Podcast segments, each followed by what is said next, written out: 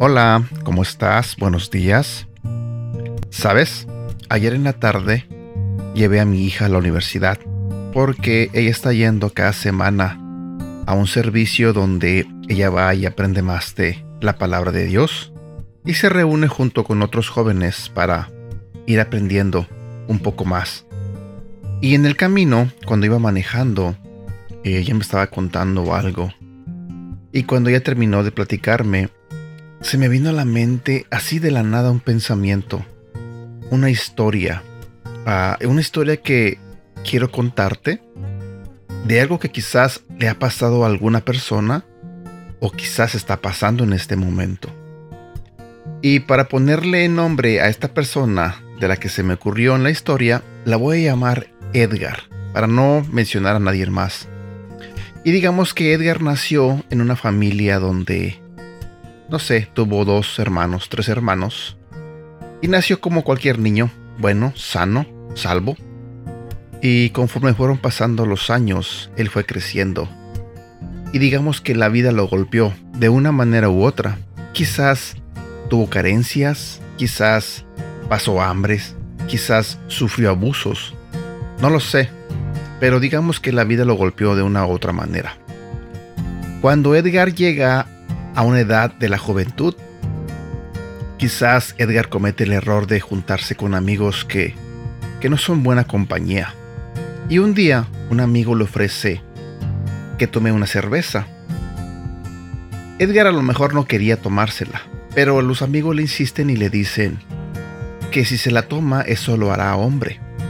Recordemos que eso los amigos hacen mucho. Te obligan o te invitan a cometer algún pecado con la idea de que si no lo haces no eres hombre. Y entonces Edgar prueba la primera cerveza. Recordemos que Edgar ya sufrió algunas cosas, ya le pasaron algunas cosas malas. Entonces al pasar el tiempo, Edgar le agarra gusto a la cerveza. Pasa un año, dos años, tres años, y cada vez que pasa el tiempo Edgar le gusta y le gusta y le gusta más la cerveza. A un punto que pasan 20 años y Edgar se convierte en una persona alcohólica. Una persona que no puede estar sin tomar una gota de alcohol. Una persona que hizo que el alcohol fuera parte de su vida. Entonces la gente que lo conoce ya no lo llama por su nombre.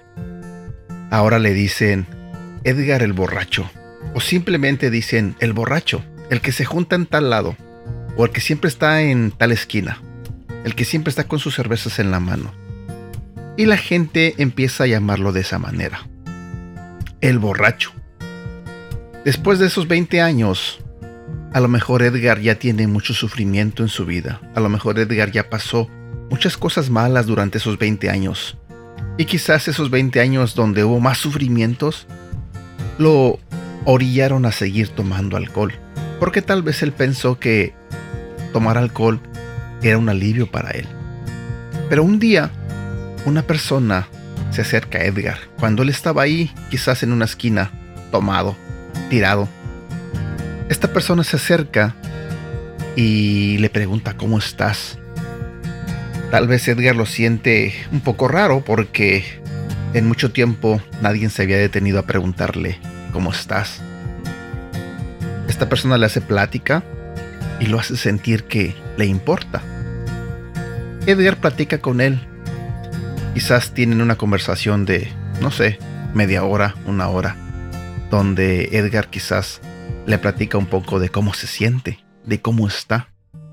Entonces esta persona lo invita a Edgar a un evento en la iglesia. Y Edgar acepta la invitación. Llega el momento, llega el día de la, del evento y Edgar va. Entonces en la iglesia, el pastor que predicaba cuenta una historia donde Edgar se identifica y de una manera u otra, él siente que le están hablando a él. Ese día Edgar llora por la historia que escuchó del pastor. Y al final de, de la predicación, al final del servicio, al final el pastor hace la invitación que si eres una persona que ya no quiere sufrir, que ya no quiere seguir teniendo cierto problema, ya sea alcoholismo, que era el problema por el que Edgar pasaba, pero podía ser otro problema, no sé. Eh, podía ser que a lo mejor estuvieran sufriendo por ser una persona enojona, una persona hipócrita, una persona, quizás un ladrón, quizás una persona mal hablada, quizás una persona que todo el tiempo golpeó a una mujer, no sé, pero el pastor hace esa invitación, que si eres una persona que ya no quiere hacer ese tipo de cosas malas y que está buscando una manera nueva de vivir, que pasen al frente y le entreguen su vida a Cristo. Entonces Edgar toma la decisión. Al mismo tiempo, otras personas también toman la decisión. Quizás una persona, como te digo, era un drogadicto. Quizás otra persona, quizás era una persona mentirosa. Quizás otro a lo mejor era un hombre mujeriego. No lo sé, pero varias personas toman la decisión y ya no quieren ser así. Volviendo a la historia de Edgar, alguien se acerca a él y lo abraza y le dice que lo quiere y le da una bienvenida. Le dice que es bienvenido a la familia de Dios. Edgar a lo mejor no sabe de lo que están hablando, pero se siente cómodo que alguien venga y lo abrace. De repente empieza a convivir con estas personas y todos lo tratan bien. A todos les importa lo que le está pasando. Todos son atentos con él. Después, una persona viene y lo invita a un grupo donde hay personas que han pasado por el alcoholismo y se han recuperado. A Edgar le interesa, porque recordemos que Edgar ya no quiere ser un alcohólico. Y Edgar toma ese programa. Pasó un mes, dos meses, tres, cuatro, cinco, seis. Y Edgar lleva esos seis meses sin tomar una gota de alcohol. No porque él pudiera con sus propias fuerzas, sino porque varias personas se acercaron a él y lo están apoyando. Y porque Dios lo está ayudando. Pero entonces, la gente que conocía a Edgar lo sigue llamando Edgar el borracho. Mi pregunta para ti es, ¿tú cómo lo llamarías? ¿Edgar el borracho? Porque pasó más de 20 años en el alcohol. ¿O dirías que ahora es Edgar simplemente, el Hijo de Dios? ¿Por qué te cuento esta historia? ¿Sabes? Lamentablemente, hay historias como esta que suceden todos los días. Hay personas que por alguna razón caen en ciertos vicios. Ya te nombré algunos. Y pasan los años y estas personas siguen atrapados en estos vicios, creyendo que su vida no vale, creyendo que esa es su identidad, que son unos borrachos, que son unos drogadictos, que son unos mentirosos, que son unos ladrones, que son unos mal hablados, que son unos mujeriegos, y la gente los clasifica por ese nombre. Quiero decirte una cosa, cuando una persona llega a la iglesia, sé que trae arrastrando muchas cosas, sé que trae arrastrando problemas, sé que trae arrastrando problemas de identidad. Pero te voy a decir lo que dice la Biblia respecto a esto. Cuando una persona le entrega su vida a Cristo y lo hace de corazón y cree en su corazón que Jesús es el Hijo de Dios, créeme, esta persona vuelve a nacer. Si vamos a la Biblia, en el libro de Segunda de Corintios, capítulo 5, versículo 17 dice: Esto significa que todo aquel que pertenece a Cristo se ha convertido en una nueva persona. La vida antigua ha pasado, una nueva vida ha comenzado. ¿Por qué te digo todo esto? ¿O a dónde quiero llegar con esto? Cuando tú veas a una persona que pasó muchos años ah, haciendo cosas malas, viviendo en el alcohol, como lo dije hace un momento, y tú veas a esta persona que intenta cambiar, no hagas comentarios que lo hagan regresar a su problema. Al contrario, si estás fuera de la iglesia y tú miras que una persona quiere cambiar, apóyalo, ayúdalo, motívalo. Si eres una persona está dentro de la iglesia y por ejemplo conociste a alguien que Toda su vida fue chismosa. Pero tú ves a esta persona que llega a la iglesia y de repente esta persona empieza a asistir cada domingo y quizás empieza a brindar su tiempo en la iglesia. No porque tú lleves 20 años en la iglesia y tú veas a esta persona que viene llegando y la ves intentando cambiar, no pienses que siempre va a ser una persona chismosa. No la juzgues, no la señales. Porque déjame te digo que tú no quieres ser una piedra de tropiezo para esta persona.